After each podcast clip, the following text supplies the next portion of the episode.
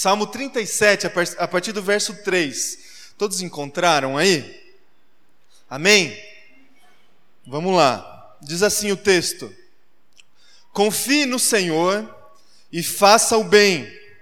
Assim você habitará na terra e desfrutará segurança. Deleite-se no Senhor e Ele atenderá os desejos do seu coração. Entregue o seu caminho ao Senhor, confie nele e Ele agirá. Ele deixará claro, como a alvorada, que você é justo, e como o sol do meio-dia, que você é inocente. Descanse no Senhor e aguarde por Ele com paciência. Não se aborreça com o sucesso dos outros, nem com aqueles que maquinam o mal. Evite a ira e rejeite a fúria. Não se irrite, isso só leva ao mal. Versículo 9, para terminar. Pois os maus serão eliminados, mas os que esperam no Senhor receberão a terra por herança. Até aqui, feche teus olhos, irmão e irmã. Mais uma vez eu vou orar com você.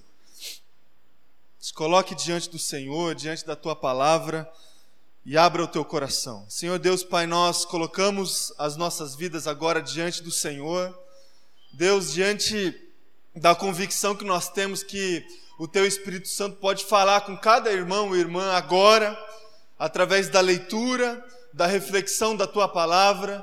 E Deus, é, essa conversa pode significar para nós libertação, pode significar, Deus, para nós vida, aumento de esperança, aumento, Deus, de coragem, de segurança. Deus, que o Teu Espírito Santo, Pai, fale, Deus, conosco agora, em nome de Jesus, através da Tua palavra, Deus. Essa é a minha oração e eu a coloco no Teu altar, Deus, em nome de Jesus. Amém.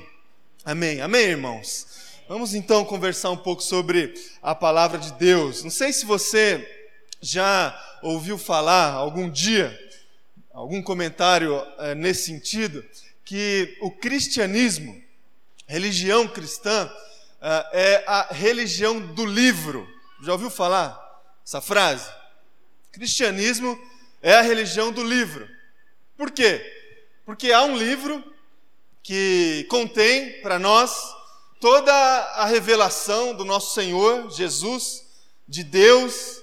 Há um livro, as Escrituras Sagradas, que contém toda a história de um povo que Deus escolheu para caminhar junto, para se relacionar, para servir para nós ou para os outros povos como uma espécie de referência de como a gente pode se relacionar com esse Deus, de como a gente pode definir a caminhada da, das nossas vidas a partir dessa referência da caminhada desse povo, há um livro. Há um livro que contém é, um código de comportamento, um código moral, um código ético. Tem, eu tive um professor na escola dominical quando eu era adolescente que dizia que a Bíblia é como se, é, como se ela fosse um manual de instrução, sabe? quando a gente compra uma televisão, vem um manual de instrução. A gente não lê o manual de instrução antes de ligar e de usar a televisão. A gente lê e busca o manual de instrução quando a televisão quebra, não é? Aí a gente vai lá no manual, por que, que quebrou? Às vezes, irmão, irmã, a gente faz o mesmo com a Bíblia, né? E ela sendo esse manual de instrução. Às vezes a gente não dá muita importância para ela quando a gente não precisa dela, digamos assim.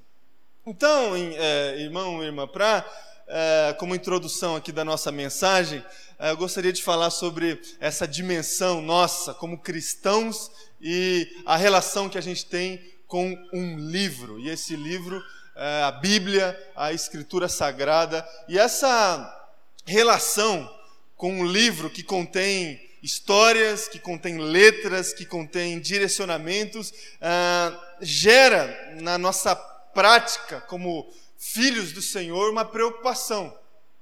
Porque no mesmo momento, na mesma, na, no mesmo cenário que há um livro que contém aquilo que a gente deve fazer, há aquilo que de fato a gente faz.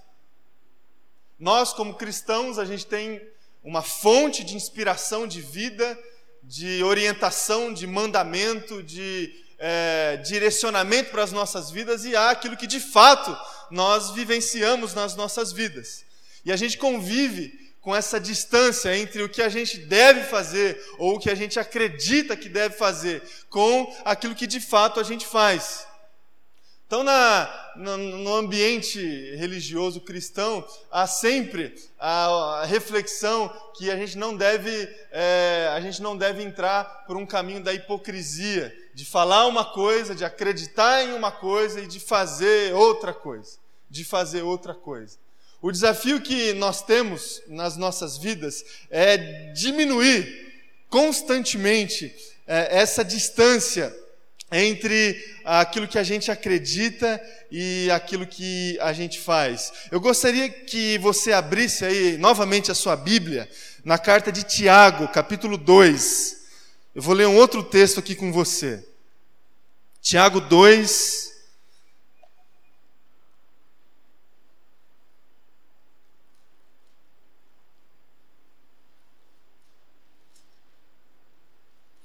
a partir do versículo oitavo.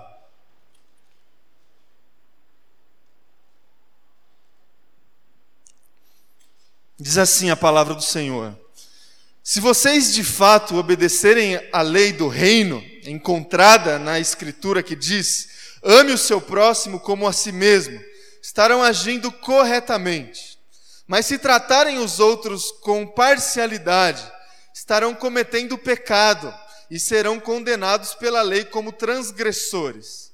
Pois quem obedece toda a lei, mas tropeça em apenas um ponto, torna-se culpado de quebrá-la inteiramente. Pois aquele que disse, não adulterarás, também disse, não matarás. Se você não comete adultério, mas comete assassinato, torna-se transgressor da lei. Falem e hajam como quem vai ser julgado pela lei da liberdade, pois será exercido juízo sem misericórdia sobre quem não foi misericordioso. A misericórdia triunfa sobre o juízo. De que adianta, meus irmãos, alguém disser que tem fé, se não tem obras? Acaso a fé pode salvá-lo? Se um irmão ou irmã estiver necessitando de roupas e do alimento de cada dia, e um de vocês lhe disser, vá em paz, aqueça-se e alimente-se até satisfazer-se, sem, porém, lhe der nada, de que adianta isso? Assim também a fé por si só, se não acompanhada de obras, está morta. Mas se alguém dirá, você tem fé, eu tenho obras, Mostre-me a sua fé sem obras, e eu lhe mostrarei a minha fé pelas obras. Você crê que existe um só Deus? Muito bem. Até mesmo os demônios creem e tremem. Insensato. Quer certificar-se de que a fé sem obras é inútil? Não foi Abraão, nosso antepassado, justificado por obras quando ofereceu seu filho Isaque sobre o altar? Você pode ver que tanto a fé como as obras estavam atuando juntas, e a fé foi aperfeiçoada pelas obras. Cumpriu-se assim a escritura que diz: Abraão creu em Deus, e isso lhe foi creditado como justiça, e ele foi chamado amigo de Deus. Vejam que uma pessoa é justificada por obras e não apenas pela fé. Caso semelhante é o de Raabe, a prostituta. Não foi ela justificada pelas obras quando acolheu os espiãs e os fez sair por outro caminho? Assim como o corpo sem espírito está morto, também a fé sem obras está morta. Irmão e irmã, a gente vai encontrar em boa parte da, das escrituras sagradas uh, esse desafio de encurtar a distância entre aquilo que nós acreditamos por fé e aquilo que nós fazemos nas nossas vidas. Como que nós, em recebendo a palavra, isso a gente tem feito constantemente, constantemente você recebe a palavra de Deus, não somente de domingo aqui no culto, mas a palavra de Deus tem sido propagada cada dia mais em todos os veículos de comunicação e no nosso dia a dia. A gente convive com o livro o tempo todo. Senão, nós convivemos com ele com as lembranças que nós temos da palavra de Deus. Nós guardamos certos trechos da palavra de Deus no nosso coração e esses trechos, vez ou outra, surgem no, no nosso pensamento e nós cultivamos o acesso à lei e o acesso ao livro e às orientações do Senhor. Agora, do outro lado, há aquilo que nós fazemos, como nós é, incorporamos as escrituras sagradas nas nossas práticas, no nosso dia a dia. E essa distância, irmão e irmã, não sei se você concorda comigo, é, por vezes essa distância ela é muito grande, muito grande. Entre a segurança que nós temos das orientações que a gente encontra nas escrituras sagradas e a forma como nós conduzimos as nossas vidas, a forma como nós conduzimos as nossas escolhas. O próprio Jesus Cristo, ele contou é, uma parábola, parábola do semeador, justamente para nos dar essa ideia da dificuldade que nós temos de absorver a palavra de Deus numa boa terra. Você conhece a parábola do semeador? Jesus Cristo contou essa parábola como se um semeador estivesse saindo para o seu ofício e as sementes que ele guardava, elas caíram em quatro tipos de terrenos. O primeiro tipo de terreno que as sementes caíram foi na, durante o caminho, no percurso. Primeira, primeira, primeira aplicação da parábola: as as sementes que caíram na beira do caminho. E aí não caíram em solo. Na beira do caminho, o que aconteceu com as sementes? Vieram as aves e comeram as sementes. As, o segundo terreno que caiu as sementes na parábola de Jesus foi o terreno pedregoso. E o que aconteceu com as sementes? Elas não conseguiam se fixar nesse terreno porque não tinha profundidade, ou opção de da raiz se fixar de uma forma profunda. Cresceram e logo morreram. Terceiro tipo de terreno da parábola é um terreno onde já tinha outras plantas ali plantadas, espinhos. A, a semente até germinou, mas quando germinou houve competição ali e os espinhos sufocaram a planta da semente. E o quarto terreno esperado por Jesus é a boa terra, onde a semente cai e germina e dá fruto e tudo mais. Essa parábola, irmão, irmã, nos faz entender sobre essa dificuldade de receber a, a verdade do Evangelho e praticar a verdade do Evangelho.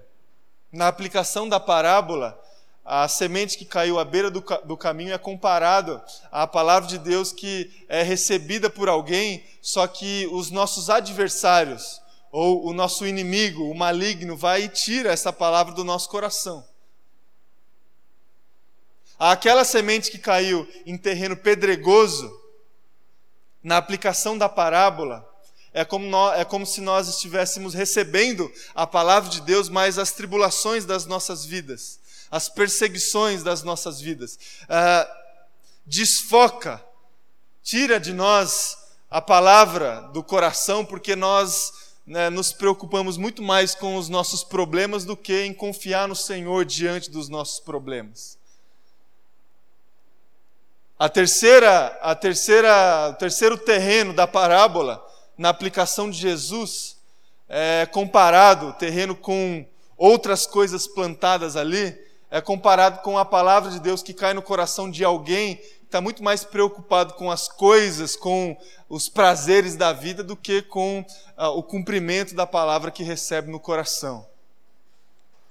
Eu não sei quanto a você, meu irmão, minha irmã, mas a gente convive com essa dificuldade, eu convivo com essa dificuldade o tempo todo quando eu recebo a palavra do Senhor. O meu adversário as tribulações, as provações, os obstáculos que encontro na minha vida, as preocupações com, com a vida, as vaidades da vida, tudo isso dificulta que a palavra de Deus caia no meu coração, como, como se o meu coração fosse uma boa terra para que essa palavra pudesse gerar fruto, raiz, profundidade. Há essa dificuldade, é, irmão, irmã. E a pergunta que eu, que eu faço para o teu coração é o seguinte: como é que a gente consegue é, preparar o nosso coração para que o nosso coração possa ser essa boa terra? Como que a gente pode é, se colocar diante da vida, diante das nossas vidas, diante do Senhor e abrir o nosso coração para que quando a palavra quando, para que quando a palavra chega no nosso coração, ela encontre no nosso coração uma boa terra. Como é que a gente pode fazer isso? Como é que a gente encurta essa distância entre o conhecimento da palavra de Deus e a vivência da palavra de Deus? Como é que a gente encurta a distância entre a segurança e a fé que a gente tem em Cristo Jesus e aquilo que a gente tem feito, as nossas obras? Como é que a gente encurta essa distância? Como é que a gente começa a experimentar tudo aquilo que nós lemos da palavra de Deus e acreditamos é, quando lemos da palavra de Deus nas nossas vidas? Quando que isso pode começar a acontecer? Nós lemos, irmão, irmão, o Salmo, Salmo 37. E esse Salmo 37 ele é refrigério para nós, porque a gente encontra vários benefícios é, que a gente pode ter quando a gente de fato entrega o nosso coração na presença de Jesus e transforma o nosso coração nessa boa terra. Não sei se você se atentou para a leitura que nós fizemos, mas se você se atentar para esse salmo de número 37, você vai perceber alguns benefícios encontrados ali, como por exemplo, o benefício da segurança. Segurança. Quando a gente consegue entregar o nosso coração, esperar no Senhor, a gente tem segurança na vida. Não sei se você percebeu, mas é, o Salmo 37 traz para nós como benefício de alguém que entrega o coração na presença de Jesus habitação. Habitação, morada, aquele senso de pertencimento, sabe? Eu pertenço é, igreja do Senhor, eu pertenço à, à família do Senhor, morada, satisfação satisfação. Quando nós conseguimos esperar no Senhor e de repente os desejos do nosso coração são os mesmos desejos do coração do Senhor. Ah, esses desejos se confundem. Satisfação, ação divina, intervenção divina. Tudo isso, irmão, irmã, nós esperamos e buscamos do Senhor, não buscamos? Quando nós nos colocamos em oração na presença de Jesus? Quem é que não busca segurança, satisfação, intervenção divina, justiça, benignidade, salvação? Agora, junto com esses benefícios, a gente encontra vários desafios nesse Salmo 37. Confiança, confie no Senhor, esperança, Espere no Senhor, entrega, entrega o teu caminho ao Senhor, descanso, descansa no Senhor, evitar a inveja, evitar a ira, todos os desafios que a gente encontra quando a gente lê esse salmo junto com os benefícios que eu citei aqui é, para você. Agora, por que, que eu estou dizendo é, tudo isso para você essa manhã, meu irmão, minha irmã? Eu estou dizendo porque você, eu não sei como que você tem experimentado aí a sua vida, sua caminhada com Jesus, a sua caminhada na educação dos teus filhos, na condução da tua família. Tal, talvez, meu irmão, minha irmã, você esteja exatamente com essa dificuldade de vivenciar o Evangelho do nosso Senhor Jesus Cristo diante das suas lutas, diante dos seus adversários, diante das grandes tribulações que vêm vez ou outra nas nossas vidas, diante das provações que sempre surgem e estão diante de nós, diante das preocupações da vida, do nosso egoísmo, da nossa vaidade, da busca pela segurança material, estabilidade material, as preocupações da vida. Talvez, meu irmão, meu, minha irmã, você esteja exatamente com essa dificuldade de vivenciar as verdades e as promessas do Evangelho, porque você se perdeu em uma dessas áreas aqui. Adversários, provações, tribulações, preocupações com a vida. Talvez a distância entre fé e vida, ela está grande justamente porque em algumas dessas áreas aqui você desfocou, desfocou. Não consegue entregar de fato o seu caminho ao Senhor, porque a sua tribulação está grande. Não consegue entregar de fato o seu caminho ao Senhor, porque os seus adversários te impedem que você faça isso. Você não consegue entregar o seu caminho ao Senhor porque você está preocupado com tantas coisas. Com tantas coisas.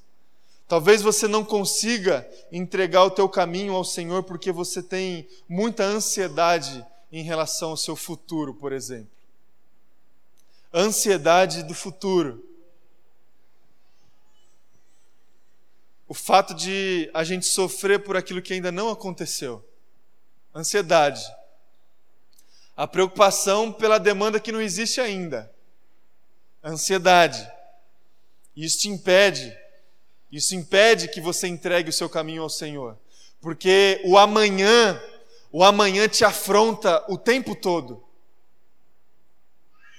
O mês que vem te afronta o tempo todo. O ano que vem te afronta o tempo todo. A semana que vem te afronta o tempo todo. A segunda-feira, que nem começou ainda, te afronta o tempo todo ansiedade em relação ao futuro. E essa ansiedade impede que você entregue de fato o teu caminho ao Senhor. Talvez você tenha dificuldade de entregar o seu caminho ao Senhor porque o desespero em relação ao presente te impede também desespero em relação ao presente. Talvez a sua situação atual esteja gerando na sua vida uma bagunça toda, grande, que esteja desesperando o teu coração. E esse desespero também nos impede de entregar de fato a nossa vida no altar do Senhor como nos desafia o salmista. Desespero em relação ao presente.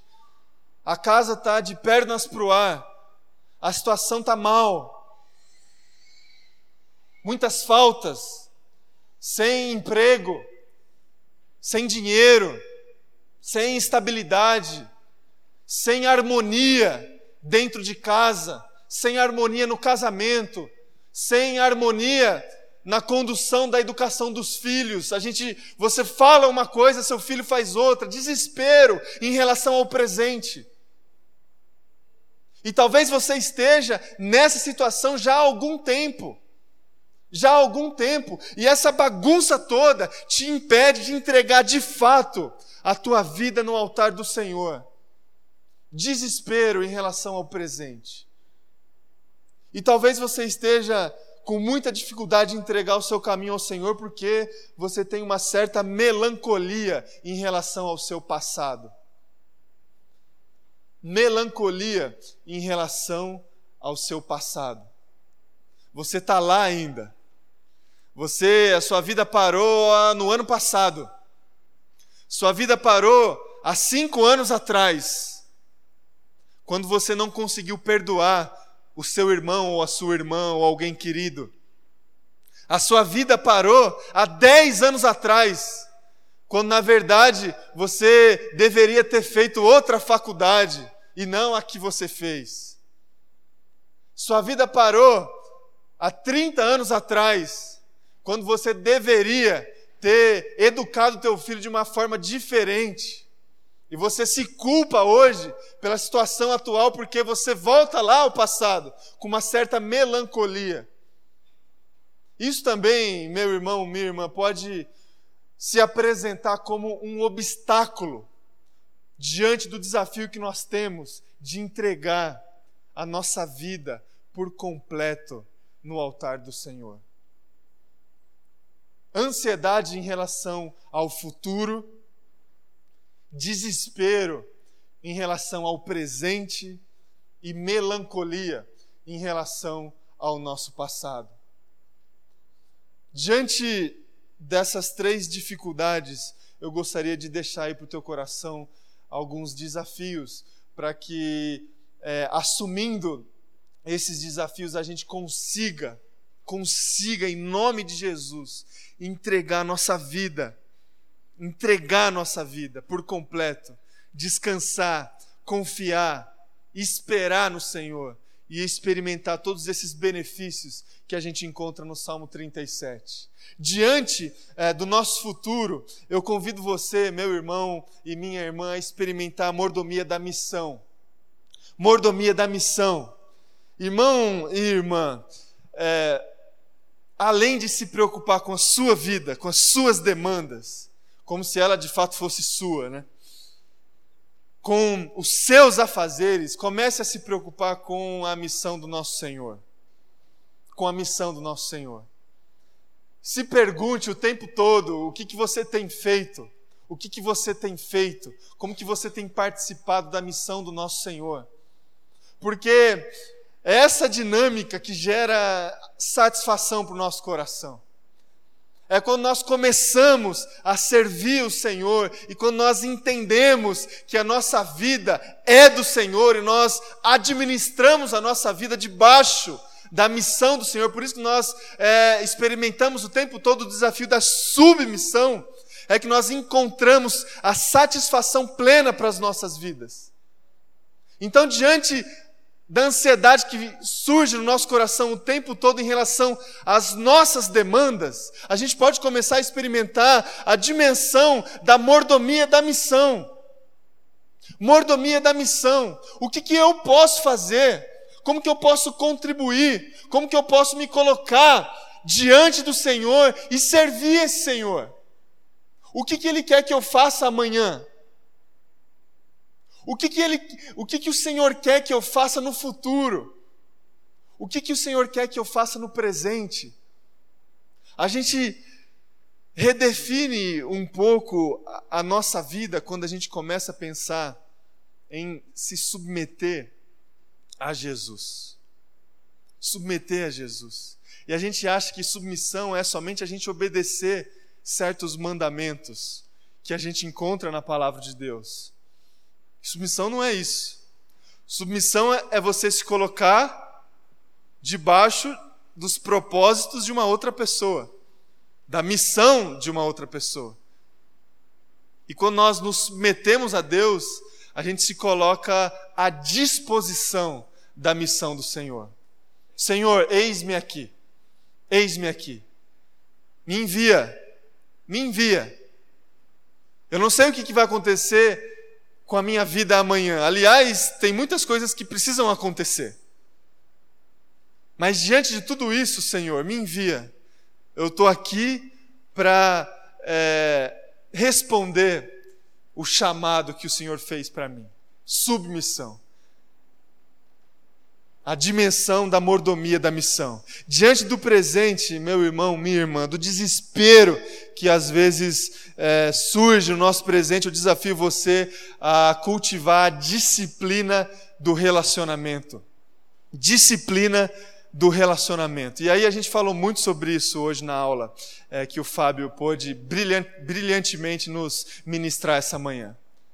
Disciplina do relacionamento com Deus.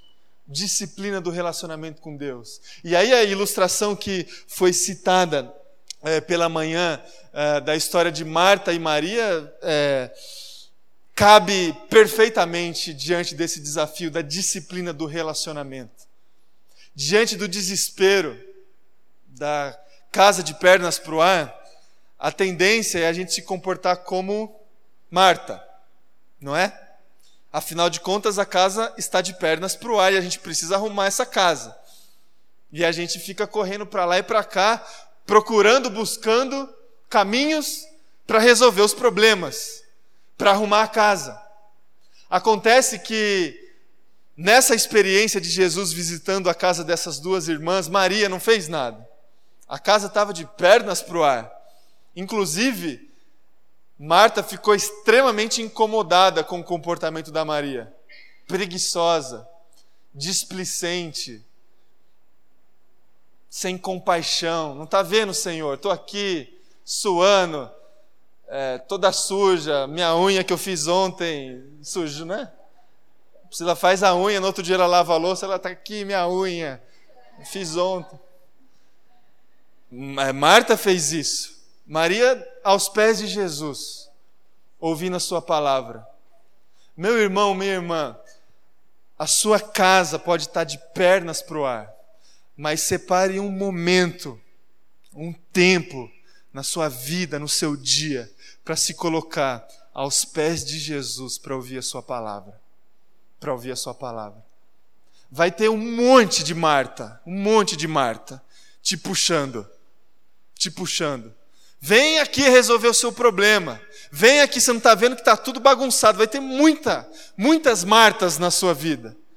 Mas tenha disciplina, disciplina, para se colocar diante de Jesus para ouvir a sua palavra. Disciplina de relacionamento diante do desespero em relação ao nosso presente. E em último lugar, irmão, irmã, antes da gente se preparar para participar da mesa, diante do nosso passado, da melancolia que a gente pode sentir em relação ao nosso passado, experimente esperança da vida eterna.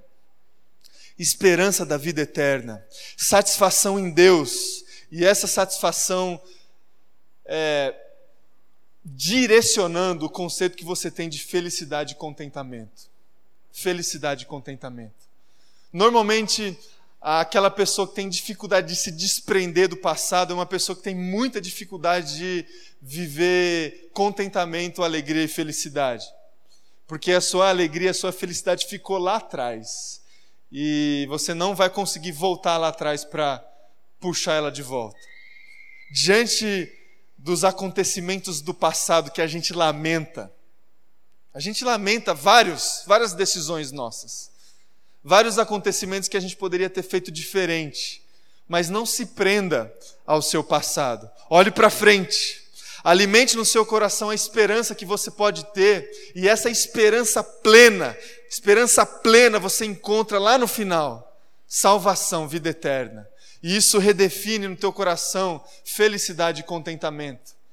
Felicidade e contentamento. Não há nada, irmão ou irmã, que pode ser comparado não há, não há nenhuma, nenhum, nenhuma conquista, nenhuma decisão certa, nenhuma estabilidade que seja, que pode ser comparado com o fato de que nós estaremos um dia na presença do Senhor para sempre.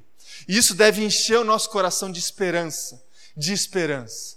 E diante disso, meu irmão, minha irmã, diante de todas essas dificuldades que nós temos, o convite que eu faço para você essa manhã é o convite que o salmista nos fez no Salmo 37. Entrega o seu caminho no altar do Senhor. Confia nele, confia nele, e ele agirá. E ele agirá.